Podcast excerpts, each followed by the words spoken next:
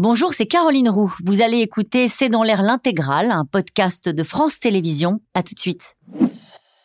Bonsoir à toutes et à tous, bienvenue dans C'est dans l'air. L'enquête se poursuit à Paris sur l'attaque d'Arras et c'est un autre attentat qui a fait deux victimes au moins hier soir à Bruxelles. Deux supporters suédois euh, visés et abattus au fusil d'assaut et une traque du terroriste qui s'est terminée ce matin dans un bar de la capitale belge. Un double attentat avec une même signature tristement connue, celle de l'État islamique. Emmanuel Macron estime que tous les États européens sont vulnérables face au retour du terrorisme islamiste.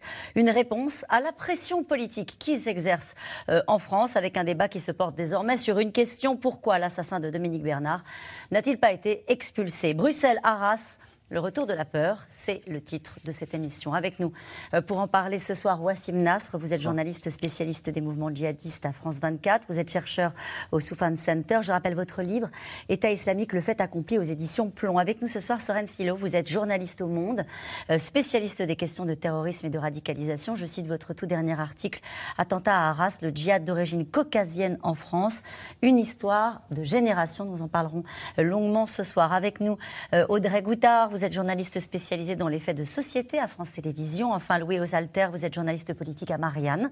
Votre magazine qui sort demain avec cette une, Samuel Paty, Dominique Bernard, combien de morts faudra-t-il encore? Bonsoir à tous les quatre. Bonsoir. Merci de participer à ce C'est dans l'air en direct. Euh, je me tourne vers vous, Wassim Nast. Que sait-on euh, des circonstances de cet attentat qui s'est déroulé euh, à Bruxelles hier soir? On sait beaucoup de choses maintenant. On a même plus d'indications concernant le profil. Donc c'est un Tunisien, 45 ans, mais on vient d'apprendre, je ne sais pas si c'est public ou pas, qu'il avait atterri à Lampedusa en 2011 qu'il a quitté l'Italie pour la Suède et qu'il a été euh, refusé en Suède. On ne lui a pas donné euh, le droit d'asile, en tout cas, ou de séjour, ce qui a fait qu'il est retourné en Italie avant de se diriger vers la Belgique. Donc il a eu un périple assez long, ce qui peut-être explique aussi ce sentiment de revanche qu'il a vis-à-vis de, la, de la Suède. Ça, c'est d'un côté. Est-ce que ce sont deux, deux supporters suédois qui étaient visés? Exactement. Et puis, il y a eu deux vidéos. Donc là, on voit les, les, images des deux vidéos. Donc une première vidéo, il est cagoulé parce qu'elle a été euh, donc faite avant euh, la commission de, de l'attaque. Donc il est cagoulé parce qu'on sait maintenant que euh, pendant la diffusion de la vidéo, elle peut être interceptée, il peut être identifié. Donc il a pris le soin de se cagouler, il a pris le soin même de changer un peu son accent, de parler en arabe littéraire pour qu'il n'identifie pas sa nationalité. Mhm. Puis, une fois l'attaque commise, il a fait une deuxième vidéo où il donne un, pseudo, pas tout son nom en fait, et on, entend par son accent qu'il est, euh, qu'il est tunisien. Il dit qu'il a tué trois personnes, sauf que finalement ce sont deux. Et d'ailleurs, sur la première vidéo, il est habillé avec un t-shirt de supporter suédois. Parce qu'en fait, il voulait aller avec les supporters et commettre son attaque pendant un match qui était prévu. Et il dit, en tout cas dans ses propos, c'est pour venger les musulmans et l'atteinte en tout cas, qu'il y a eu contre les musulmans. Donc on pense au euh, Coran euh, brûlé en Suède et il, il, annonce son appartenance à l'État islamique et son allégeance au calife. Sauf qu'il est plein de contradictions parce que l'État islamique n'a jamais appelé à venger ce fait de brûler l'écran euh, euh, en Suède. Al-Qaïda fait pas l'État islamique. Et on sait aussi que celui qui a brûlé le Coran, c'est un réfugié chrétien irakien en Suède. Et la Suède, en tant qu'État, a dénoncé cet acte. Donc il y a beaucoup d'incohérences dans son acte euh, qu'on a vu euh, à Bruxelles. Soren Silo, il était identifié par les services de police, il était fiché euh, par les renseignements en Belgique connus bah, Apparemment non, il avait été signalé pour des faits de radicalisation, alors qu'il était de l'ordre de la rumeur, qui n'ont pas, pas, pu être confirmés, mais c'est vrai que ça peut paraître assez surprenant qu'il n'était pas fiché. Il y a l'équivalent des fiches S belges, apparemment il n'apparaissait pas dans ces fiches S. Donc bon, peut-être ça, illustre encore, bon c'est malheureusement... Il était fiché chez les Italiens par contre. Oui. Ah, Donc encore un couac. Oui, Ça illustre un peu ce qu'on dit beaucoup sur euh, malheureusement les services antiterroristes belges depuis pas mal d'années, qui ont été mis en lumière après dans l'enquête sur les attentats du 13 novembre. C'est qu'il y a beaucoup de trous dans la raquette en Belgique, euh, qui est dû à un manque de moyens. C'est un petit pays, la Belgique, qui n'est pas dimensionné au niveau de ses services de renseignement pour faire face à une menace d'ampleur. Et c'est un millefeuille administratif avec parfois quelques couacs. Bon, alors il faudra euh, attendre les développements de mhm. l'enquête pour comprendre exactement pourquoi. Il n'est pas allé avec un couteau, hein comme pour Arras. Il était armé d'un fusil d'assaut. Oui, ça c'est une grosse différence entre les deux attaques. Euh, mm. Évidemment, comme elles, se suivent en une journée, enfin quelques jours près, euh, on, peut faire un parallèle, mais il y a une grosse différence. Déjà, c'est le profil des auteurs. Euh, il y en a un qui est caucasien, qui est très très jeune et qui en fait qui, qui, incarne la nouvelle menace terroriste en France, comme elle est diagnostiquée par les services de renseignement, c'est-à-dire un rajeunissement drastique des auteurs entre 18 et 20 ans. Euh, le Tunisien de Bruxelles avait 45 ans, c'est pas du tout le même profil, c'est un migrant, c'est une attaque à l'arme de guerre, ça veut dire qu'il a dû l'acheter, enfin, il y a quand même un processus pour se fournir une arme, alors qu'un couteau, c'est quelque chose qu'on peut prendre dans sa cuisine. Donc c'est deux attaques qui ne se ressemblent pas tout à fait quand même, et les cibles sont très différentes. Et on va revenir dans un instant sur le profil hein, dont on, a appris un petit peu désormais euh, euh, effectivement d'où il venait et son, parcours. On parle de l'attaque d'Arras. Le porte-parole du parquet fédéral en Belgique a dit qu'il n'y avait pas de lien entre cette fusillade de Bruxelles et la question israélo-palestinienne, enfin ce qui se passe en ce moment euh, au, Proche-Orient. Euh, une fois de plus, effectivement, on entend, on entend dire qu'il n'y a pas de lien, que dans, les, dans le discours d'allégeance qu'il a fait sur une vidéo, il n'évoque effectivement pas la situation égale, actuelle en Israël. tout comme d'ailleurs, je sais qu'on fera les parallèles après, mais tout comme d'ailleurs le jeune homme d'Arras qui n'a jamais dans sa revendication évoqué le conflit israélo-palestinien ou l'attaque du Hamas en Israël. Donc effectivement, c'est très étonnant parce qu'on se retrouve avec une forme de... C'est comme s'il y avait une compétition, si vous voulez, entre les différents actes terroristes, enfin, entre les différentes mouvances terroristes, euh, avec des, terroristes qui se revendiquent du groupe État islamique sans jamais faire référence à ce qui se passe en Israël et en Palestine. Et ça, ça vous paraît incohérent? Ça me paraît en fait non pas incohérent parce qu'on se rend compte qu'il y a déjà un mois ou deux, les services de renseignement étaient inquiets d'une activation de différents individus se trouvant en Europe et appartenant et en dépendant du groupe État islamique. Alors, est-ce que le groupe État islamique a voulu déclencher des opérations comme celles que l'on voit euh, et inciter euh, à, l'attentat et à la commission d'attentat pour finalement contrer la puissance euh, Enfin, la publicité actuelle faite à d'autres groupes. C'est vrai que le calendrier, le fait que ce soit à deux jours d'intervalle, quelques jours d'intervalle, euh, donne le sentiment qu'il y a une activation, une imitation. Oui, c'est Comment est-ce que vous, liez ces en, termes En tout cas, c'est pas lié au, conflit israélo-palestinien pour une raison dogmatique. Ah. L'État islamique dans toutes ses publications, n'a pas parlé du conflit israélo-palestinien parce que pour lui, c'est un conflit parmi tant d'autres et la cause palestinienne et le Hamas ne méritent pas qu'ils les soutiennent. C'est des ennemis mortels. L'État islamique et le Hamas sont des ennemis mortels. Il y a eu des rivières de sang entre eux en Syrie, à Gaza aussi, par ailleurs.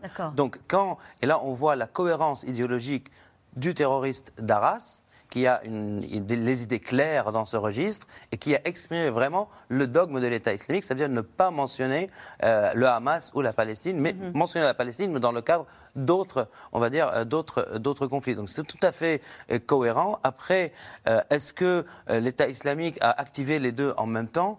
Ça, je pense qu'on peut pas. Le seul, la seule chose qui les lie, c'est qu'eux-mêmes, ils disent qu'ils se revendiquent de l'État islamique. Mais pour le moment, ceci dit, l'État islamique n'a pas revendiqué.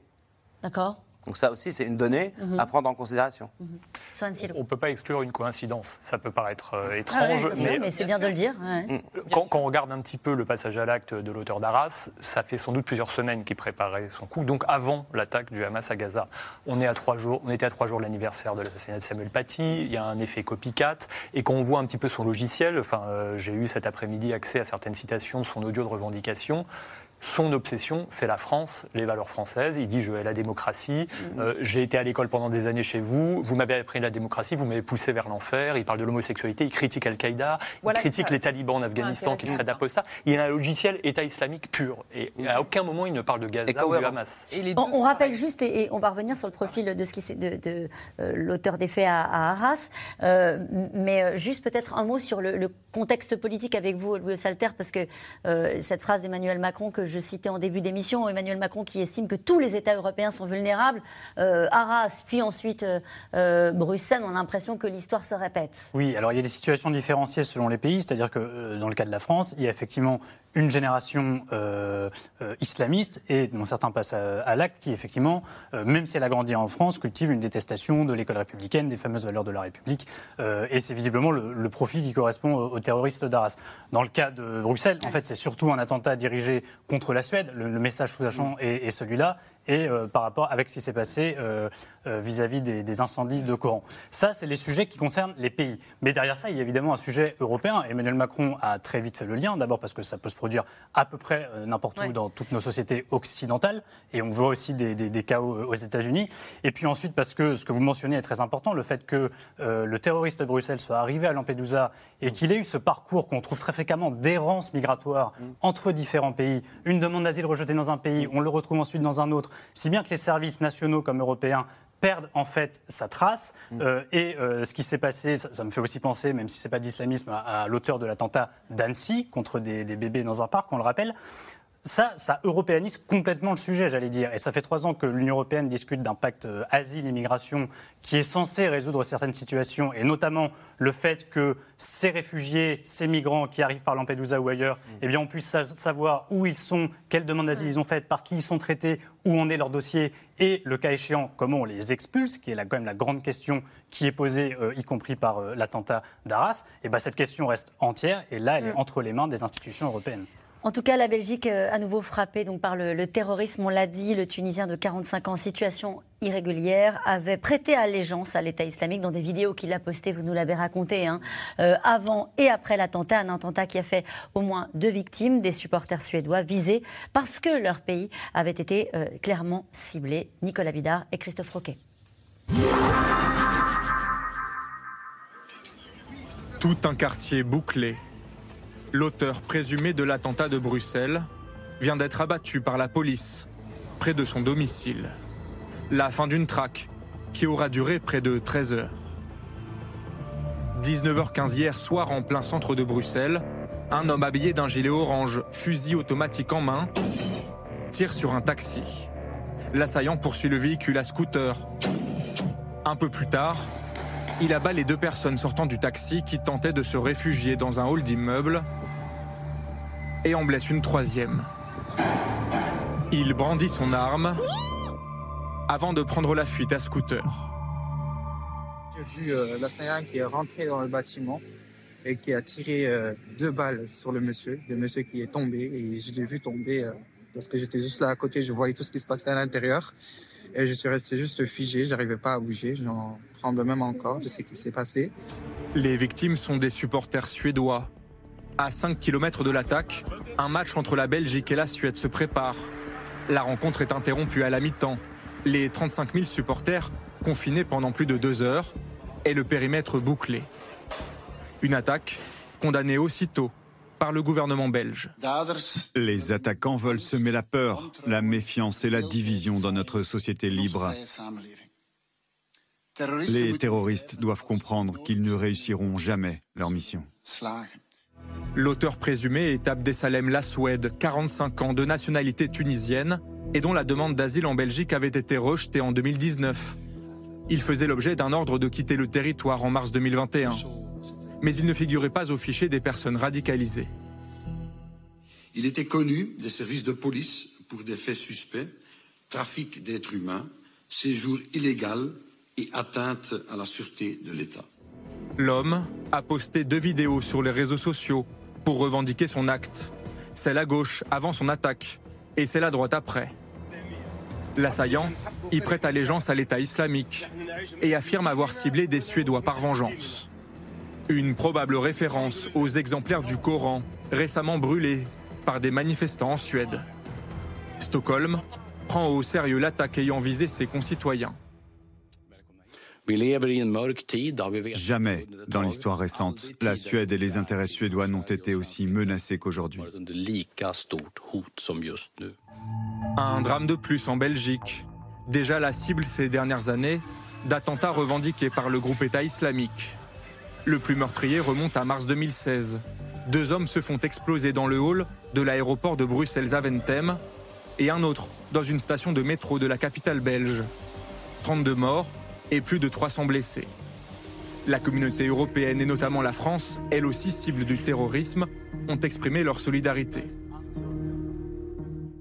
J'ai une pensée toute particulière pour euh, nos amis en effet belges et suédois en ce moment. Tous les États européens sont vulnérables. Et il y a un retour en effet de ce terrorisme islamiste. Et nous avons tous une vulnérabilité, c'est celle qui va avec des démocraties, des États de droit, où vous avez des individus qui à un moment peuvent décider de commettre le pire. La police belge mène des perquisitions à la recherche d'éventuels complices de l'assaillant. Et à la frontière, la France a annoncé doubler ses effectifs de policiers. Le fait qu'on double les effectifs de policiers euh, à la frontière, euh, euh, j'allais dire, c'est euh, c'est indispensable quand on voit la façon dont les choses sont, sont gérées sans être désagréable avec nos amis belges, euh, dans la façon dont les choses sont gérées en Belgique. C'est une mesure de précaution, c'est une mesure d'affichage. D'après ce que je sais, il n'y a pour l'instant aucun lien entre ce qui s'est passé en- à Bruxelles et des éventuelles connexions en France. Il n'y en a pas. C'est une mesure de sécurité, de, pré- de préservation. Et La en effet, a été prise alors qu'il était encore en fuite. D'accord. Donc euh, il y avait le risque Ouais. de, tra- de passage de frontières, si vous voulez. qu'il était en Ah, assez ah, longtemps. ouais. Alors si on peut revenir sur le profil euh, de l'auteur, euh, de l'assaillant euh, donc euh, d'Arras, on disait ça n'est pas du tout le même profil. Et en regardant ce reportage, vous me disiez les uns les autres, euh, il y avait une vraie allégeance cohérente, avez-vous dit, euh, à l'État islamique? Oui, bah, le, l'assa- le- le tueur euh, d'Arras euh, a été élevé dans une famille extrêmement euh, salafiste, euh, extrêmement rigoriste, voire radicalisée. Euh, le père a été expulsé de France pour ces raisons-là. Il vit aujourd'hui en Géorgie. D'ailleurs, il n'a pas encore été interrogé dans l'enquête. Toute la famille était très radicalisée. Il y a eu une procédure en septembre dernier pour des violences au domicile qui visaient l'assassin d'Arras, qui aurait séquestré sa mère et ses deux sœurs. Alors, On, peut peut-être préciser pour les gens qui nous regardent et qui n'ont pas encore lu vos publications respectives, c'est que lui n'a pas parlé, mais sa sœur a parlé notamment. Hein Pendant les, les dernières Oui. gardes à vue, il a un peu parlé, mais visiblement il n'était pas très coopératif, mais il a un peu parlé, oui, en effet. Et non, mais ce qu'on sait beaucoup, c'est sur une précédente procédure qui n'était pas du terrorisme, qui était une procédure pour des violences au domicile. Euh, et finalement, ça a été classé sans suite parce que euh, les victimes s'étaient rétractées. Mais on avait compris qu'il y avait un climat de violence très fort euh, sur, euh, sous- sous couvert de religion de, très rigoriste. Sa sœur le décrit comme un monstre. Voilà. Euh, elle raconte qu'elle était obligée, euh, qu'il l'obligeait de porter le voile et qu'il diffusait euh, des prières euh, au, au domicile et qu'il faisait régner la Oui, qu'il faisait régner la terreur. D'ailleurs, nous avons eu le témoignage de ses voisins qui racontaient à quel point cette famille, euh, les femmes de la famille, étaient terrorisées par ce jeune garçon qui avait pris finalement le rôle de père de famille. Il est dit aussi, euh, dans justement dans l'enquête policière, que le père en fait appelait chaque semaine son fils et, le, lui, donnait, lui donnait les ordres et la, route à tenir euh, vis-à-vis des femmes de la famille. Donc c'était vraiment un système, je dirais, quasi sectaire et à huis clos, une violence à huis clos qui était absolument terrible pour ces femmes et pour euh, l'ensemble de la famille. Par rapport au profil qu'on a souvent, grâce à vous, commenté sur ce plateau, des, euh, alors même si ça ne veut plus rien dire, mais enfin des, radiqués, des radicalisés seuls devant leur ordinateur, etc. Là, il y avait quelque chose de plus construit. C'était plus construit par rapport à ce qu'il y a- ce qu'on a pu savoir des, des- des audios qu'il a enregistrés lui-même, qui ont été trouvés dans son téléphone et de la vidéo. Parce que c'est ça qui est nouveau. Hein. Voilà, c'est ça qui- et, ça- et quand on voit, ça veut dire il a enregistré des choses sans les envoyer aussi. Mm. Ça, ça fait partie des consignes. Ne pas envoyer une allégeance pour qu'elle ne soit pas interceptée et la personne reste arrêtée avant de commettre son acte. Il y a eu déjà des cas présents. Voilà. Mais d'après ce qu'il a dit, ce qu'il a formulé, ça veut dire faire exprès de ne pas parler euh, de la Oui. guerre entre Israël et le Hamas, de parler de juste la Palestine, de parler euh, d'Irak, de parler d'Asie. C'est vraiment le dogme de l'État islamique qui dit toutes les causes des musulmans se valent. Et surtout, dire, exprimer, comme l'a très bien dit le, le, le PNAT Ricard, très bien exprimé, son- sa détestation d'Al-Qaïda. Et là, on voit qu'il est vraiment, qu'il s'est vraiment documenté, en tout cas, sur le dogme de l'État islamique et sur le conflit entre les deux groupes. Et d'ailleurs, euh, le procureur Ricard a très bien fait de le dire, parce que ça marque le niveau aussi qu'on a ici de compréhension des motivations des uns et des autres. Et ces petits détails qui peuvent paraître futiles sont très importants Pourquoi c'est pour, important? pour cadrer le profil. Comprendre, comprendre le Et profil ça aide ensuite, comprendre sa motivation. ça aide ensuite quand on analyse euh, les données en termes de renseignement, quand de bien connaître, d'être fin dans l'analyse de ce qu'ils Bah, font. absolument, parce que l'État islamique, c'est pas Al-Qaïda, l'État islamique, c'est Ouais. pas le Hamas, et quand on met tout dans le même sac, on fait un mauvais diagnostic. Et quand on fait un mauvais diagnostic, on a les Mhm. Alors, mauvaises réponses. Je ne sais pas si le procureur fédéral belge fait un mauvais diagnostic, mais en tout cas, il vient de s'exprimer à l'instant en expliquant qu'il était plutôt sur le profil du loup solitaire. Ah oui, mais loup solitaire, c'est, c'est- ça veut dire loup solitaire dans le passage à l'acte, Ouais. évidemment. Comme toujours. Bah, comme, comme toujours, le loup solitaire dans l'absolu n'existe pas. Mais loup solitaire dans le passage à l'acte, dans le mode opératoire, oui, évidemment. D'ailleurs, il y a eu une traque hier aussi euh, à Bruxelles pour essayer de trouver s'il y avait d'autres euh, responsables. Et vu qu'il y a eu deux vidéos, certains ont pensé qu'il y avait deux euh, responsables des, des- des attaques, mais finalement, ils ont compris que non. Et cette conclusion est tout à fait logique. Encore une fois, vu le profil très brouillon, en tout cas, Ouais. du tueur de Bruxelles. Audrey Goutin. Oui, en fait, le loup solitaire aujourd'hui, c'est- vrai dans les actes, pour l'acte, mais en même temps, ça n'est pas vrai pour la, dans la réalité, parce qu'avec les réseaux sociaux, avec les boucles Telegram, on sent que finalement que c'est toute une, toute une structure, toute une, euh, une toile d'araignée qui s'est tissée et qui fonctionne euh, main dans la main en s'encourageant, en discutant. On voit bien que, par exemple, le jeune Daras avait des contacts, même si euh, ils ont été mis hors de cause, mais néanmoins, c'est une influence avec des détenus euh, pour terrorisme. On voit que euh, on, est, rentré sur les réseaux sociaux du terroriste de Bruxelles et on voit aussi qu'il était sans cesse en contact, en, en discussion en, et en négociation avec d'autres euh, d'autres islamistes radicaux. Alors après, c'est pas, euh, il prend lui-même l'arme, il est seul à prendre l'arme, mais néanmoins, il y a derrière évidemment tout un réseau. Cette question de Robin dans l'Indre, l'État belge est-il aussi désarmé qu'on le dit face au terrorisme? Bon, désarmé, il faut peut-être pas pousser trop loin, mais oui, ça fait des années qu'on a pointé du doigt. Alors, je pense que depuis les attentats du 13 novembre, l'État belge a quand même repris en main euh, Oui. sa lutte antiterroriste parce qu'ils ont constaté quand même que les échecs n'étaient pas tant, enfin, à la fois sur les attentats du 13 novembre et sur les, éche- sur les attentats de Bruxelles qu'on suivi. Donc, ils ont commencé à corriger. Ils ont Oui. fait un énorme examen de conscience, c'est-à-dire qu'ils ont, ils ont fait une commission parlementaire qui, pour le coup, était d'une qualité nettement On peut supérieure à peut-être celle qu'on a revenir sur la traque de cette nuit, avec un blouson orange, vous le retrouvez en bas de chez lui. Bon, là, c'est pas Ça a pris une nuit entière pour le retrouver en bas de chez lui. Ouais, là, c'est pas vraiment le fait des services euh, de Non. renseignement, c'est le fait des services de police, tout simplement. Mais en effet, ça peut paraître assez surprenant qu'un motard en gilet orange circule pendant toute une nuit avec une Kalachnikov dans les rues d'une grande capitale européenne sans être arrêté. Mais bon, il doit y avoir des raisons. Est-ce que c'est le retour de l'État islamique? Bon, Oui.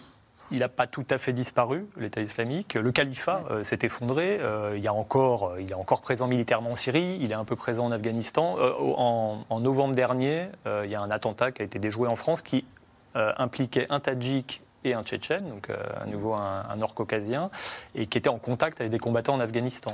Euh, donc, euh, Après, il, faut faire la différence entre ce qui est menace endogène et exogène. Ça veut dire l'État islamique aujourd'hui n'est pas en capacité de, de, de, de projeter une force, donc comme il a fait pendant le 13 novembre. Ça veut dire, regardez, il y a cette question qui nous est posée, Mm. pardon, c'est toujours par Robin. Euh, L'attentat de Bruxelles et celui d'Arras doivent-ils nous mettre la puce à l'oreille en vue des Jeux Olympiques? Ou d'un nouvel attentat de pas- masse comme C'est pas la puce à l'oreille, c'est que tous les services sont déjà euh, sur les dents par rapport à ça. Mais encore une fois, il faut faire la différence entre les attaques qui, qui émanent de personnes comme ça ici sur le, déjà sur le sol européen et d'une projection de force comme fait l'État islamique en novembre 2013, la même cellule à Bruxelles quelques mois plus tard. Ça veut dire qu'est-ce qui manque aujourd'hui à l'État islamique pour faire cette projection de force? Ni la motivation, ni l'argent parce que ça ne coûte pas cher, ni l'armement qui est qu'est-ce déjà qui en Europe. manque? Le facteur humain. Donc des djihadistes européens aguerris, prêts à revenir frapper chez eux. Ils n'en ont pas, la frontière avec la Turquie est fermée, ils en ont juste où? Dans les prisons kurdes. Et on en a tellement parlé Oui. que si aujourd'hui il y a un mouvement de plaques tectoniques dans cette région et les prisons sont ouvertes et les djihadistes européens sortent, ou si le nord-ouest d'Idlib euh, échappe à au contrôle du groupe islamiste HTS, tous ces candidats français et européens seront dans la nature à nouveau et c'est eux qui ont le savoir-faire et la motivation de faire des 13 novembre. Donc, Sinon, il ça veut dire que les services, les services que vous êtes en train d'expliquer euh, étaient de toute façon en alerte et sont de toute façon en alerte sur euh, euh, la capacité de l'État islamique à organiser, peut-être pas, donc comme À vous l'avez expliqué, à à inciter, inciter, inciter. euh, au Ouais. terrorisme en France, parce que bah, c'est vrai qu'on se le disait avant de débuter cette émission, sans trahir de secret, ça faisait longtemps qu'on n'avait pas évoqué l'État islamique. On avait l'impression que, au fond, les choses étaient gérées. Il n'y a pas que l'État islamique, Oui. toujours Al-Qaïda. Bien sûr. Euh, moi, j'ai enfin, j'ai rencontré des, des, représentants des services de renseignement avant euh, l'offensive du Hamas à Gaza, ils me disaient on est dans la fin du creux de la vague des attentats. Vous savez, les, les vagues d'attentats, c'est cyclique. Il y a le haut de la vague, c'était 2015, 2018, 2019, chute du califat, il y a eu un accalmie. Là, ils disent on est dans la fin du creux de la vague, c'est-à-dire on est en train de remonter. Ils sont en Ce qui correspond à quoi, euh, ces cycles-là Au fait à- qu'ils refa- qu'ils refassent leurs moyens, leurs organisations Ça, ça correspond à quoi? Oui, et puis une mutation aussi de la menace, euh, des esprits, nouveau- une nouveau adaptation, euh, une adaptation à la nouvelle situation et une- un changement de, de nature de la menace. Et donc ça correspond à un très net rajeunissement euh, des auteurs qui sont plus isolés, qui ne sont pas forcément connectés à des... Parce que là, on, on imagine que s'ils se revendiquent de l'État islamique, c'est nécessairement qu'ils sont en, en lien avec des gens de l'État islamique. Pas nécessairement. forcément. Il suffit de Ouais, prêter allégeance et de passer à l'acte. Là, pour l'instant, il n'y a pas de lien qui ont été établis entre l'auteur de la tuerie d'Arras et un membre Et de l'État l'État islamique n'a pas revendiqué. lui-même Ouais. se revendique de l'État islamique, point, pour l'instant. Et donc, ce que, ce que me disent les services, c'est que depuis un an à peu près, il y a une remontée euh, des de la menace et que plusieurs euh, projets, alors est-ce qu'on peut appeler ça projet, mais en tout cas que plusieurs Français en Syrie parce qu'il y a encore des Français dans la poche d'Idlib Mhm. dont parlait Wassim. Il y, a, il y a 115 djihadistes français qui vivent encore en toute liberté dans la poche d'Idlib. Et on a plusieurs qui ont incité des gens en France à passer à l'acte, dont un récemment en juin dernier. Ce n'étaient pas des projets construits élaborés, mais c'était des incitations à passer à l'acte. Donc la menace existe encore. Mhm. Audrey Boutard. Oui, les services de renseignement disent effectivement aussi, euh, exact- enfin, on a à peu près le même, euh, les mêmes retours. Et le- il me- il m'expliquait effectivement qu'il y avait aussi quand même le, le facteur argent. C'est vrai que vous avez raison qu'on peut faire des attentats low cost, mais quand même projeter euh, des, des terroristes de l'extérieur d'une zone vers l'Europe, c'est quand même euh, ça, coûte, ça coûte, ça demande une, une infrastructure et une logistique. Et effectivement, plus les États sont déstabilisés, que ce soit l'Afghanistan, que ce soit même euh, une partie de la Syrie, ou effectivement les prisons kurdes qui ont du mal à tenir leurs, leurs prisonniers, font que il y a de plus en plus de, motivation, de, sollicitation et de possibilités pour projeter en Europe, et c'était la crainte euh, de Gérald Darmanin il y a deux mois, de projeter effectivement des, euh, combattants euh, en Europe qui resteraient effectivement tapis dans l'ombre, comme le disait Gérald Darmanin. Et ce qui a changé, Louis Salter, c'est le ton. C'est l'humeur, c'est la réponse, en tout cas pour l'instant en mots, de la part du gouvernement et en particulier du chef de l'État qui dit après l'attaque d'Arras qu'il veut un État impitoyable. Oui, parce que l'opinion publique n'est plus dans la même situation. On passe d'écran quelque part. Et là, l'effet de redite, à mon avis, joue énormément. On est trois ans après Samuel Paty. On a s'apprêté à fêter ce triste anniversaire. Et là, le, comment dire, vraiment la répétition, la la similarité des faits, y compris du profil de l'assaillant, qui est d'origine tchétchène, tout parle en fait en faveur d'un sentiment de mais ça s'est déjà produit exactement comme ça. Un professeur assassiné parce que professeur par un islamiste dont on ne sait pas trop d'ailleurs ce qu'il faisait sur le territoire. Toutes Ouais. ces questions, on les a posées politiquement au moment de, de l'assassinat de Samuel Paty en octobre 2020. Il y avait un état de sidération, c'est vrai, euh, un professeur venait d'être euh, assassiné. Euh, et là, la répétition de ça fait que l'opinion publique, quelque part, n'est peut-être plus dans la, la sidération et même peut-être plus dans la tristesse, mais dans la colère, vraiment. Et on l'a entendu à Arras euh, au moment où des gens se sont rassemblés pour commémorer euh, la mort de ce professeur, et on l'a entendu dans le corps enseignant, et on le voit remonter, et on le voit aussi, ça se répercute dans les prises de parole euh, de la classe politique, et pas Il n'y a uniquement pas d'unité nationale, Alors non hein. seulement il n'est plus question d'unité nationale, parce que ça, ce sont que des mots, et on voit qu'en matière de, de terrorisme, quand les événements se répètent, eh bien, ça, ça ne tient plus. Et je crois qu'Emmanuel Macron, d'ailleurs, l'a acté. Il sait très bien que ça ne sert plus à rien d'appeler euh, à l'unité nationale, tout au plus à, une certaine euh, décence euh, le, le temps du deuil. Mais le débat a repris immédiatement, certains dans la surenchère et d'autres sur sur en fait l'impuissance de l'État, parce que le sentiment qui se dégage dans la classe politique, c'est aussi celui-là. Que peut faire celui qui est aux manettes politiquement, qui a les administrations euh, qui s'occupent du terrorisme de la sécurité pour empêcher ça On sait que la loi immigration va, revenir, elle va être un des paramètres de la, la réponse que donnera le, le gouvernement. Ça peut évidemment pas être le seul. On, on va en dire un mot de la loi immigration. Juste, euh, euh, on, revient sur des débats qu'on a l'impression là de radoter. hein. Euh, il était connu des services de renseignement. En général, on a toujours cette formule-là. Alors, à la fois, c'est rassurant parce que ça veut dire qu'il s'était quand même connecté et qu'il n'y a pas de trou dans la raquette, en tout cas qu'il était identifié. Et en même temps, il y a toujours ce sentiment d'impuissance, d'être d'anticiper, ce qui est impossible, Oui, le impossible. passage à l'acte. C'est- pour ça que ça Pour ce crée. genre de Vous êtes d'accord avec ce qui vient d'être dit sur le fait que là, on a changé d'humeur Oui, mais dans parce que- mais qu'on est- n'explique pas euh, à l'opinion publique que c'est un danger, c'est un paramètre, on l'a déjà dit ici, Oui. avec lequel il faut vivre. C'est un danger qui existe. On ne peut pas empêcher euh, des passages à l'acte d'individus avec des armes blanches de temps en temps. Après, C'est dur à dire quand on est à responsable dire, mais politique. C'est la vérité et c'est de la responsabilité des hommes politiques. Parce que le Qu'est-ce qu'il 13 faudrait qu'ils novembre, le 13 novembre, c'était une exception. Une exception. Voilà. Donc il faut rappeler que c'était une exception et que tout se vaut pas. Ça veut dire que quand il y a une attaque à l'arme blanche, il y a un mort, il y a deux morts, malgré les mois que ça suscite, ça ne vaut pas un 13 novembre, ça ne vaut pas un 11 septembre. Vous dites une exception parce que c'était organisé, parce que Exactement. C'est ça. Et organiser, projeter Ouais. le nombre de morts Bien sûr. aussi. Vous voyez Et donc, vu qu'on est dans nos sociétés occidentales, on sera sujet à ce genre d'attaque, que ce soit en Europe ou aux États-Unis, il est du devoir du politique, du journaliste, de chercheur d'expliquer à l'opinion publique que c'est un danger avec lequel il faut vivre. Rappelez-vous les années, à dire ça aux les années professeurs, par 70, exemple. les années 70, les années 80, il y avait un attentat euh, des fois tous les mois en France. Mm. C'était pas les mêmes acteurs, c'était pas les mêmes drapeaux, mais il y avait des attentats et il y avait des morts.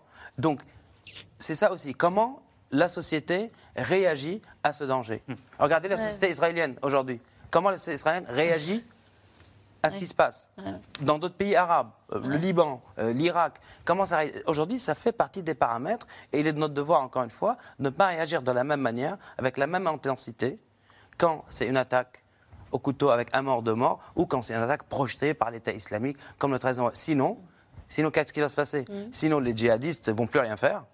Ils vont attendre les coups de couteau et ils vont capitaliser là-dessus. Et ils feront aucun effort derrière parce qu'ils savent qu'à chaque fois, l'effet sera le même sur la société, euh, sur les politiques et en général sur le pays. Mm. Vous êtes d'accord avec ça, C'est vrai que c'est dur à entendre. Oui, c'est dur à entendre, mais bon. Parce que, parce que les professeurs qui vont aller enseigner ce qui se passe en ce moment au Proche-Orient, euh, ils ont parfois, ils vont peut-être y aller la peur au ventre et qu'ils ont, ils attendent de l'État qu'on, l'État et le président, le gouvernement leur disent ça ne se reproduira plus. Mais ça, Continuez à faire votre métier de prof. C'est impossible à dire. L'État doit les protéger. Mais enfin, moi, on parlait de la colère que, suscite cet attentat. Euh, moi, il y a quelque chose qui me frappe dans cet attentat, c'est qu'il est presque chimiquement pur. C'est-à-dire qu'il met à nu l'intention terroriste. Mmh. Parce que pendant des années, euh, les attentats étaient, avaient besoin de prétexte ou étaient mmh. connectés à des événements géopolitiques la guerre en Irak et en Syrie, à des événements d'actualité, la publication des caricatures de Mahomet, etc. Mm. Celui-là n'est connecté à rien. Il n'est pas connecté à ce qui se passe en ce moment euh, au Proche-Orient? La Première ministre a fait le lien. lui, n'en parle pas. Ah, lui, n'en parle pas. Il n'en parle pas. Et son projet était sans doute amorcé avant euh, l'attaque euh, du Hamas en Israël. Mm. Donc, non, mais ce, ce que je voulais dire, c'est que cet attentat est une déclaration de haine pure à la France, à ses valeurs et à son mm. école. C'est quelqu'un qui, dit clairement dans son audio Je vous déteste, j'ai vécu parmi vous pendant des années, je déteste vos valeurs. Il, ne connecte même plus ça à un prétexte géopolitique, politique ou moral. C'est de, l'idéologie pure. Et, du coup, d'un certain côté, ça met à nu l'intention terroriste. Et étrangement, je me souviens des débats qu'il y avait eu au moment des attentats du 13 novembre. Mm. Des responsables politiques français disaient Ils nous attaquent pour ce que nous sommes. Beaucoup d'experts, dont je faisais partie, disaient c'est pas tout à fait ça. Ils nous attaquent aussi parce qu'on bombarde l'État islamique en Irak. Il y a une situation géopolitique. Ils sont des soldats de l'État islamique qui répondent à des bombardements. Voilà. Mais en ce que nous sommes, ce que nous font. C'est toujours ce truc de la polarisation des explications. C'est mm. toujours plus compliqué que ce qu'on dit. Mm. Mais d'une certaine façon, l'attentat d'Arras donne raison à ce qu'avait déclaré François Hollande à l'époque. Il nous attaque pour ce que nous sommes aussi. Il y a d'autres experts qui ne sont pas forcément autour de la table, qui parlent du djihadisme d'atmosphère, qui expliquent que sur les réseaux sociaux, je pense à Gilles Kepel, hein, qui était là hier soir, qui disait voilà, il y a aussi des images qui mm. euh, créent un climat particulier avec un climat de haine et qui peuvent à un moment donné encourager le passage à l'acte. Oui, moi je crois beaucoup à ça. Je, je, pense que effectivement en ce moment et on le voit euh, de tous ces jeunes qui se, qui, comme vous le dites très justement, euh, expliquent dans la, enfin en tout cas pour le terrorisme d'Arras, expliquent dans la cour de récréation, ça, il crache sa haine hein, face aux professeurs, sa haine de la France et du, du modèle français. quand je parlais d'une toile d'araignée et du fait qu'ils n'étaient pas des loups solitaires et qu'il y avait toujours derrière quelqu'un et, une parole. Et on l'a vu pour Samuel Paty, on a vu à quel point Anzorov avait été activé aussi par un discours de haine et des, et des, salafistes extrêmement puissants qui sont capables de pousser ces jeunes dans cette direction. Euh, on peut pas dire qu'il, on peut ni dire qu'ils soient seuls, ni dire qu'effectivement ils ne sont pas activés par quelqu'un. Ils sont activés par cette, euh, par cette, euh, cette atmosphère, comme disait Gilles Kepel très justement, qui les pousse en permanence et qui les, qui les titille en permanence contre, contre l'éducation nationale et contre l'État français. Wassim Nasr? Bah, en, tout cas, en tout cas, c'est pas que je suis pas d'accord, c'est que l'État, comme l'a très bien dit euh, Soren, l'État islamique était toujours clair dans ses revendications, qu'ils attaquaient euh, les mécréants, comme ils disent, pour ce qu'ils sont et pour ce qu'ils font, les deux. Mm. Ça veut dire, moi, je découvre rien dans les déclarations de, euh, de, de, de, tueur d'Arras, à part le fait qu'il est idéologiquement très cohérent. Oui, mais est-ce que ce jeune homme serait passé à l'acte de façon aussi claire si effectivement derrière il n'avait pas été activé. Alors là peut-être par son père, peut-être par sa famille, par, ses, par, son entourage, parce que là pour l'instant on est vraiment dans le cœur de l'enquête, mais ça va, l'enquête elle avance aussi et, on va voir qui il fréquentait et, on, sait qu'il fréquentait aussi beaucoup de monde. alors, alors je vous pose une autre question justement. si on essaie de connecter ce qui va se passer dans peut-être les jours et les heures qui viennent, c'est une offensive de Tsahal, de l'armée israélienne à Gaza si on voit euh, des images, et commence, commence à voir, hein, euh, de, Palestiniens qui sont en train de fuir, est-ce que vous pensez que ça, ça peut alimenter un climat chez ceux qui sont peut-être moins structurés euh, et qui pourraient avoir à un moment donné envie de, de, régler des comptes bah, avec l'Occident pour, pour, des personnes qui ne sont pas très structurées idéologiquement, paradoxalement, oui. Voilà. Voilà, ça veut dire si on parle, est-ce que l'État islamique, est-ce que Al-Qaïda va soutenir le Hamas dans cette entreprise? Non. Est-ce que des gens pas très bien structurés intellectuellement et câblés intellectuellement, comme le tueur de Bruxelles, pourraient passer à l'acte à cause de ça?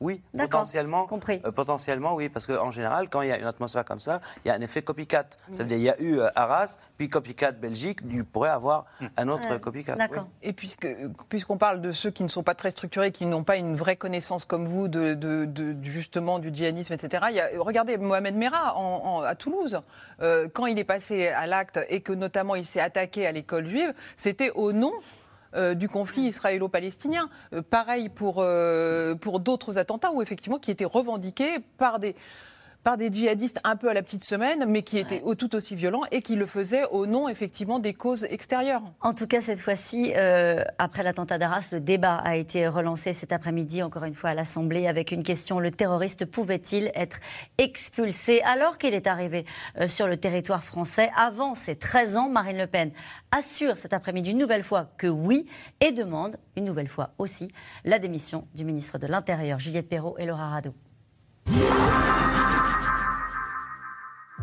Sur Internet, une photo d'étudiant.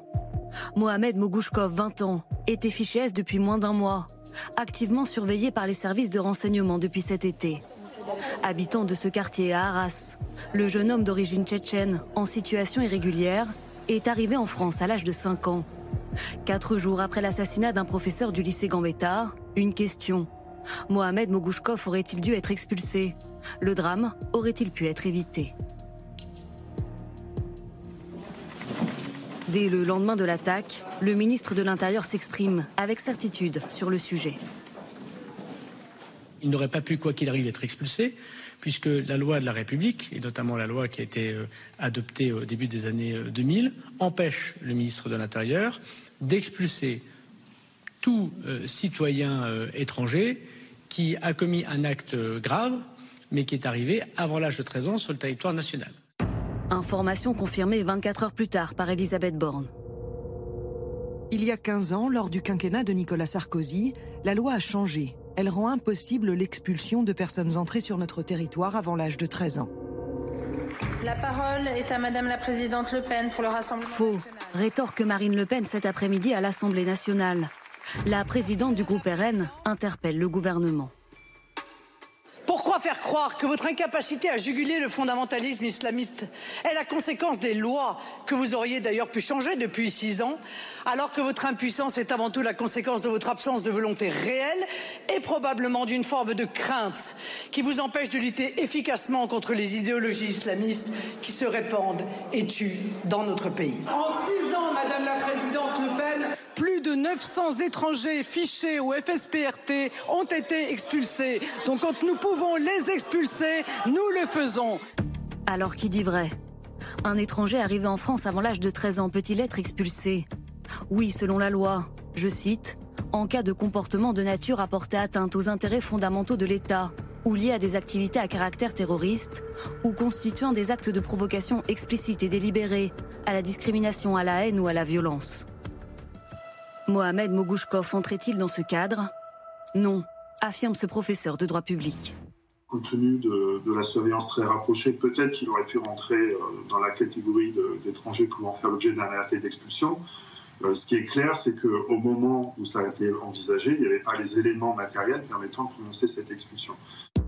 Seuls éléments tangibles concernant Mohamed Mogouchkov avant son passage à l'acte, des signalements pour radicalisation de la part de ses enseignants et un frère condamné en avril à 5 ans de prison pour avoir préparé un attentat qui visait les policiers de l'Élysée. Fiché S depuis peu pour des liens supposés avec la mouvance islamiste, le jeune homme était sur écoute. La veille de l'attentat, il a même été contrôlé. Aucune infraction n'a été constatée. Et c'est peut-être là toute la difficulté du dossier. Un faisceau d'indices, mais aucun élément concret qui permette d'anticiper un passage à l'acte.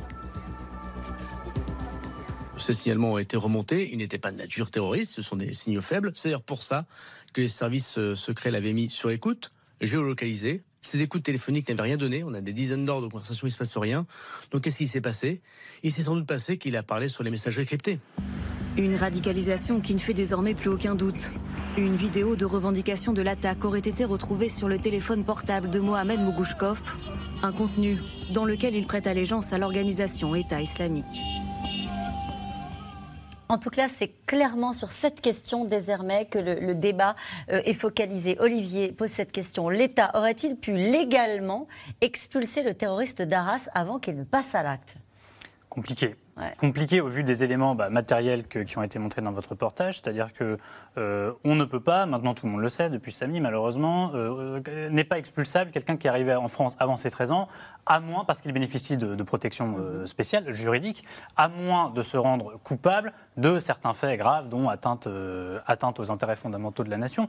Or, euh, l'assaillant de Arras n'a pas été condamné, et comme l'explique euh, Gérald Darmanin, il était sous surveillance. Tout, tout ça n'a pas- ne s'est pas traduit par une judiciarisation, c'est-à-dire par des éléments qui pouvaient matérialiser, eh bien une, une- enfin le rendre coupable tout simplement de fomenter un acte terroriste. Il a aussi été placé en garde à vue, je crois, pour violence conjugale. Ouais. Ça, ça aurait pu faire partie des motifs, mais c'est pareil, il n'y a pas de condamnation judiciaire en tant que telle. Et ce sont ces motifs qu'invoque Gérald Darmanin pour dire, un, qu'il n'était pas possible de l'expulser, deux, qu'il faut changer la loi pour que ce type de personne soit expulsable à l'avenir. Mhm. Euh, Gérald Darmanin, qui, on l'a appris cet après-midi, veut pouvoir retirer un titre de séjour pour adhésion à l'idéologie djihadiste. Euh, Audrey Goutard, euh, comment est-ce qu'on va qualifier l'adhésion à l'idéologie euh, djihadiste Est-ce que ça peut être, euh, les, faisant référence à ces fameux fichiers S, euh, ces, ces étrangers euh, qui sont radicalisés et identifiés comme tels? Et c'est même plus largement que non-respect des valeurs de la République. Alors vous imaginez, non-respect de la valeur de la République, comment, comment établir ça? C'est Le curseur est compliqué parce que c'est c'est assez subjectif finalement. Donc. Eff- Effectivement, on peut regarder les fichiers S, mais les fichiers S, c'est dans, un fichier S, vous n'avez pas que des gens qui profèrent des insultes à longueur de journée euh, dans la rue euh, en, criant aux mécréants. C'est aussi dans, le- dans les fichiers S, vous avez des familles entières. euh, Il y a le frère de, la sœur. Il y a également des, gens qui, dans leur intimité, profèrent peut-être des, tiennent des propos qui ne sont pas des propos dans le respect des valeurs de la République. Mais encore faut-il le prouver, le démontrer, parce que souvent c'est du renseignement. C'est-à-dire que les services de renseignement ont entendu dire, parce que euh, un, un copain, etc., ont entendu dire que cette personne tenait des propos, mais allez le démontrer ensuite. Mais Marine Le Pen, pour utiliser, euh, pour faire écho à ce, à ce débat à l'Assemblée, elle dit il y a 5000 fondamentami- fondamentalistes islamistes. Non. Ça vient d'où ce chiffre? Non, non, alors vous avez les, les fichiers. Les fichiers, c'est 5100 personnes qui sont fichées. Dans ces fichiers. Fichés pour radicalisation Pour radicalisation. Dans ces fichiers, vous avez d'abord vous avez une grande majorité de Français. Mmh. Voilà, donc ça, euh, voilà, donc cela, on les met de côté. Ensuite, effectivement, vous, avez les autres. Donc on parlait de 900, c'est un chiffre qui est cité. Tout ça est un peu flou, effectivement. Ce sont ceux-là que les préfets sont censés aujourd'hui euh, contrôler, vérifier, etc., pour voir si on ne peut pas euh, les, les expulser. Mais là encore, euh, ont-ils été condamnés? Euh, Y a-t-il qu'est-ce que peut-on leur reprocher? Bon, alors si, l'autre chiffre qui circule, le gouvernement veut accélérer l'expulsion de 193 étrangers radicalisés en situation irrégulière. Ceux-là n'ont pas vocation à être sur le territoire Effectivement, et d'ailleurs depuis 2017, euh, déjà 299, euh, non, pardon, 922 euh, étrangers en situation irrégulière radicalisés ont, ont été, ont été expulsés. Donc ça, ok, c'est possible. Donc on pourra expulser effectivement ceux-là s'ils ont été identifiés par les, par les préfectures et qu'ils rentrent, contrairement à notre euh, Oui. terroriste de d'Arras, et qu'ils rentrent vraiment dans le cadre. Le cadre, il est très précis. en oui, fait, et, et alors problème. attention, qu'ils rentrent dans le cadre et qu'ils soient acceptés par leur Et pays. si les pays Voilà, d'origine aussi. le parce pays d'origine. exemple, le- Là-dessus, il y a un problème avec l'auteur de l'attentat d'Arras. Voilà. Il serait renvoyé où? Vers la Russie? On depuis le, plus les depuis le Russes. début de la guerre en Ukraine, on ne discute plus de ce genre de Bah, lui, sujet avec les il a Russes. failli être envoyé. Il a failli être envoyé. Au dernier moment, ça a été. euh, Oui, il y a, il y a ça a mais été dans fait il y a quelques. C'était en Ouais. 2014, je crois. En fait, il mais- faut que les, les téléspectateurs comprennent qu'il y a l'administratif et le pénal. Le pénal, c'est vous commettez un délit, etc. Donc là, à ce moment-là, on peut peut-être imaginer vous renvoyer. C'était par exemple une garde à vue, mais alors il aurait fallu une condamnation pour, euh, parce qu'il tabassait sa, sa maman. Ensuite, vous avez l'administratif. L'administratif, et c'est ça que veut faire évoluer Da- euh, Gérald Darmanin, c'est que c'est c'est ce qui donne le cadre de l'expulsion. C'est-à-dire, donc là, c'est un tribunal administratif, c'est ce sont euh, c'est l'OFPRA, vous savez, c'est voilà par exemple, etc. Donc c'est ce sont les autorités administratives, et ces autorités administratives, elles ont des cadres extrêmement précis. On n'expulse jamais les, les enfants qui sont arrivés avant 13 ans. On n'expulse jamais euh, vers tel, certains pays, par exemple, là en l'occurrence la Russie aujourd'hui, euh, dans certains cas euh, d'autres, dictatures, etc. Donc voilà, les règles elles sont précises. Alors on peut les changer et c'est ce que veut faire. C'est ce que veut faire, c'est ce qu'il y a dans le texte. En fait, il veut, il veut, rendre plus rapide les, les, les, les procédés. Voilà, que ça, ça aille plus vite. Mais il y a, après, la loi n'est pas magique euh, dans la matière, parce qu'il y a le droit européen, et ça c'est fondamental. Donc, on reparle à cette occasion de la Cour européenne des droits de l'homme qui interprète la Convention européenne des droits de l'homme.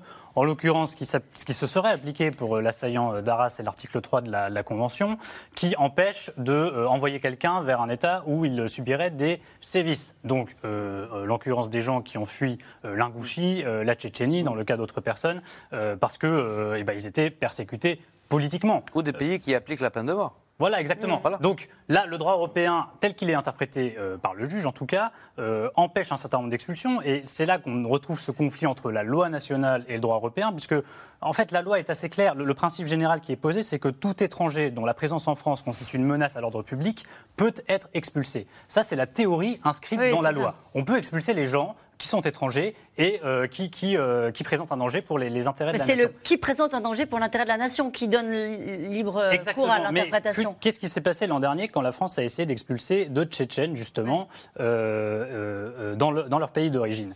La Cour européenne des droits de l'homme a condamné la France au motif donc de cet article 3 qui empêche de renvoyer quelqu'un vers un pays où il subirait euh, des sévices, et en précisant bien dans son arrêt que euh, l'atteinte qui serait portée aux intérêts fondamentaux de la nation n'est même pas valable euh, dans, dans, ce cas-là. Donc elle contredit la loi française en disant ces motifs-là de danger d'ordre public, d'atteinte à la vie de la nation, ne peuvent pas entrer en compte quand il s'agit de justifier une telle expulsion. Donc on se retrouve dans une impasse juridique où la volonté du législateur national entre en collision directe avec l'interprétation. Moi, je dis bien l'interprétation, parce qu'on parle d'arrêt de cours. On ne parle pas de, de, règles gravées dans le marbre. Avec les interprétations du juge européen et des juges nationaux quand ils appliquent, et je rappelle qu'ils sont tenus d'appliquer normalement le, droit problème, c'est que quand on a fini cette phrase-là, on dit et c'est le Rassemblement national qui ramasse à la fin. Exactement, et les républicains et tous ceux qui proposent du coup de changer la Constitution, mais il n'est même pas sûr que ça suffise. Sans doute que la solution la plus simple en réalité n'est pas de changer des, des textes, mais de dialoguer avec les juges qui interprètent ces règles de loi. Je rappelle qu'on parle d'une convention qui a été écrite un peu après-guerre, dans les années 40. Euh, on ne parlait pas du tout des débats sur le terrorisme islamiste, sur la crise migratoire. Mm-hmm. On était dans un tout autre contexte. Donc on interprète quand même des textes qui ont un petit peu vieilli par rapport au contexte dont on parle actuellement. Une dernière question très rapide. Est-ce que le, texte, pardonnez-moi, je vous ai coupé, Louis euh, le texte qui, qui, est soumis au vote, qui sera peut-être soumis au vote sur l'immigration, est-ce que euh, grâce à ce texte-là, les choses auraient été différentes pour l'auteur de l'attentat à Arras Alors c'est ce qu'invoque euh, le cabinet de Gérald Darmanin en disant que trois articles de ce projet de loi visent à faire sauter les fameuses protections dont bénéficient notamment euh, les mineurs, c'est-à-dire les gens arrivés en France avant 13 ans. Donc euh, la communication qu'en fait Gérald Darmanin depuis l'attentat d'Arras, c'est de dire votez rapidement mon texte, il permettra d'assouplir les motifs qui empêchent l'expulsion de ce genre d'individus. Alors même si que ça débloquera le vote de la loi, ça je ne peux pas vous le dire. Même si vous nous avez expliqué depuis l'émission qu'il n'y avait pas forcément de lien, attentat en Belgique, en France et pression maximale, on le sait, au Proche-Orient, Joe Biden est attendu demain sur place pour tenter d'enrayer euh, l'embrasement qui semble jour après jour euh, se dessiner. De son côté, le Hamas a publié les premières vidéos d'otages et c'est une franco-israélienne de 21 ans euh, qui, qui, apparaît sur les premières images. Laszlo Gelabert et Benoît Thébault. Pour la première fois depuis son assaut du 7 octobre, le Hamas diffuse la vidéo d'une otage franco-israélienne. Dans ce document d'une minute, la jeune femme de 21 ans est allongée, le bras soigné par un individu non identifié. Ce matin, sa mère lance un appel à l'aide. Je supplie le monde entier de ramener mon bébé à la maison. Elle est seulement allée à une fête, à un festival pour s'amuser. Et maintenant, elle est à Gaza. Emmanuel Macron appelle à sa libération immédiate et sans condition et dénonce L'ignominie que représente la prise d'otage de personnes innocentes et leur mise en scène odieuse. Le groupe terroriste islamiste affirme détenir entre 200 et 250 personnes. Les otages Une question qui complique un peu plus la préparation de l'offensive terrestre voulue par Israël. Le long de la frontière avec la bande de Gaza, les soldats et les blindés sont toujours en attente. Aux côtés de l'allié américain, les autorités israéliennes se disent confiantes. Ce sera une guerre longue. Le prix en sera très élevé, mais nous allons la gagner. Pour Israël. En soutien à l'État hébreu, les États-Unis ont envoyé deux porte-avions en Méditerranée. 2000 soldats ont aussi été placés en état d'alerte pour un éventuel déploiement au Moyen-Orient.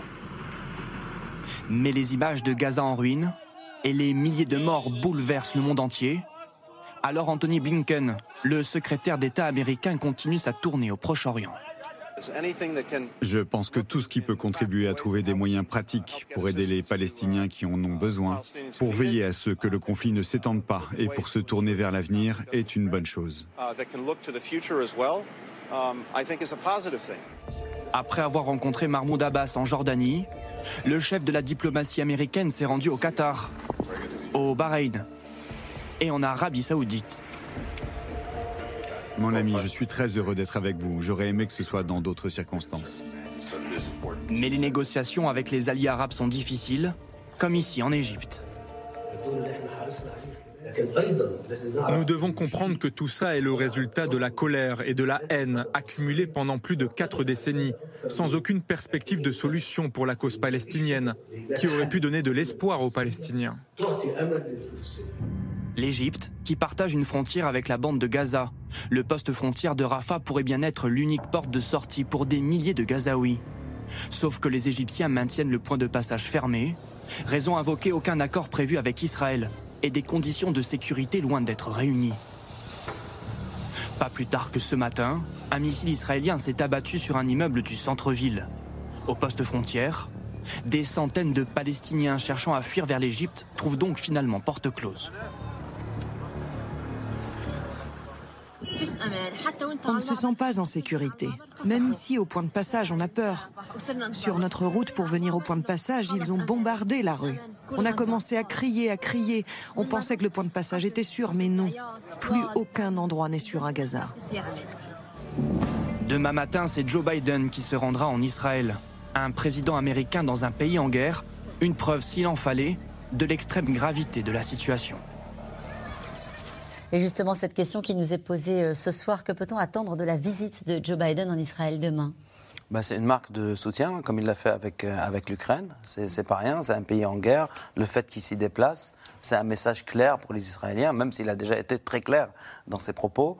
Euh, et même si Blinken est descendu dans les abris il y a quelques jours aussi. Donc, c'est encore une fois, les Américains marquent leur, leur soutien euh, sans faille, tel qu'ils le disent à Israël. C'est que ça, pardonnez-moi, Wassim Nas, ou est-ce qu'il y a une crainte, malgré tout, qu'on a bien senti dans les prises de parole des mm. responsables américains ces derniers jours, euh, de faire en sorte que la situation n'échappe pas à leur contrôle euh, entre ce qui pourrait se passer entre l'Iran et notamment et, Israël? Est-ce que c'est une façon aussi de poser des conditions, si tant est que ce soit bah, possible, à la manière dont Israël va entrer dans Gaza? Ça, il peut le faire de loin. D'accord. Voilà. Mais évidemment que dans, dans un geste comme ça, c'est un soutien. Il y a une part de communication, mais il y a aussi une part, il va demander aux Israéliens quand même d'ouvrir quelques soupapes, euh, soupapes à Gaza, parce que aussi pour, pour justifier euh, ce soutien euh, sans faille, qui est tout à fait donc, compréhensible du point de vue américain, il faut aussi qu'il arrive à obtenir quelque chose. Donc plus il démontre son soutien, plus peut-être les Israéliens seront enclins à voilà, ouvrir peut-être quelques brèches, parce que là, on oublie aussi que le passage de Rafah est fermé les, Égyptiens, les Égyptiens ne veulent pas l'ouvrir, sauf conditions. Chacun a ses conditions. Hein.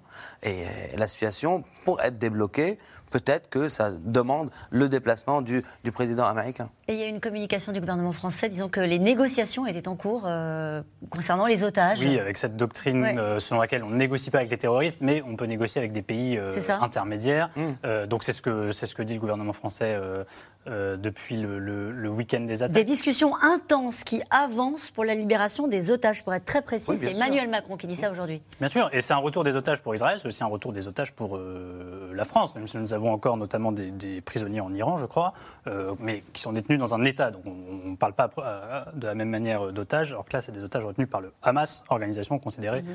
euh, comme terroristes.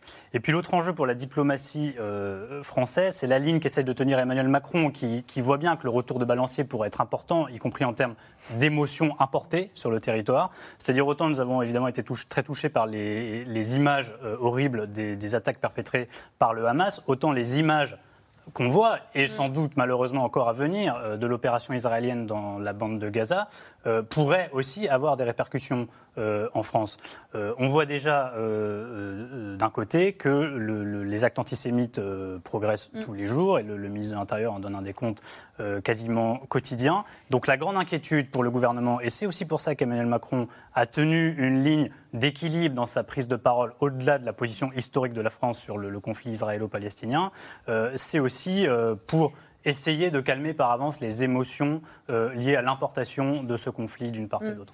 Euh, il y a déjà euh, un débat hein, qui est devenu un débat politique avec Daniel Obono, j'en parlais tout à l'heure à Jean-Michel Blanquer, qui était outré par cette déclaration. Daniel Obono, député de La France Insoumise, qui a qualifié le Hamas de mouvement de résistance. Tout à fait, exactement.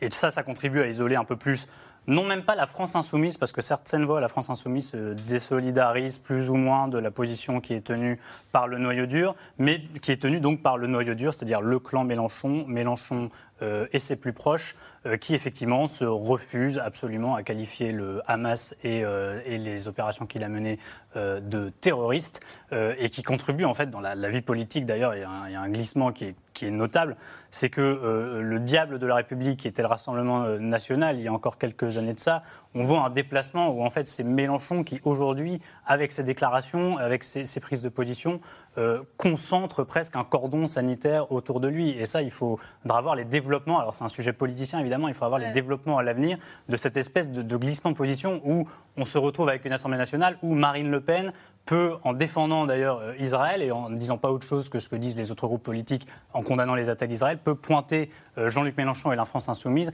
comme ceux qui sont isolés sur cette question et qui tiennent une position inacceptable. C'est un renversement qui est, notable et qui pourrait être historique dans la vie politique en marge de l'arc républicain, puisque c'était une, et ce dit, une phrase citée par euh, Elisabeth Borne, la Première ministre. Et nous revenons maintenant à vos questions. Merci d'avoir écouté C'est dans l'air. Comme vous le savez, vous pouvez désormais écouter l'intégrale, mais aussi l'invité ou vos questions à nos experts. Tous ces podcasts sont disponibles gratuitement sur toutes les plateformes de streaming audio. Et pour le replay vidéo, c'est sur France.tv, bien évidemment. À bientôt.